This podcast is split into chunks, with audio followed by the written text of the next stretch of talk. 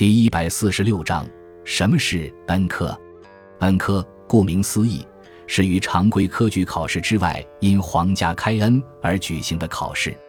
恩科首开于宋代，当时对于屡试不第又有些才能的考生，允许他们在皇帝测试时报名参加复试，为表示皇恩浩荡。朝廷对这类考生的录取率很高。甚至有时会出现在常规的状元之外，另有恩科状元的情况。不过，恩科并不经常举行。元代科举制度时断时续，更无恩科。明代沿用宋代恩科制度，不过开科不多。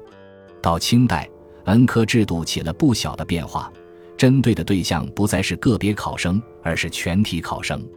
按常规，科举考试每三年举行一次。清代恩科即是在皇家遇到喜庆之事，皇帝娶妻、册封太子、过大寿等事时，特别加开一次考试，意思便是皇家开恩，多给读书人一次入仕的机会。比如，中国于一九零四年所举行的最后一次科举考试，便是因当年慈禧太后过七十大寿所开的恩科。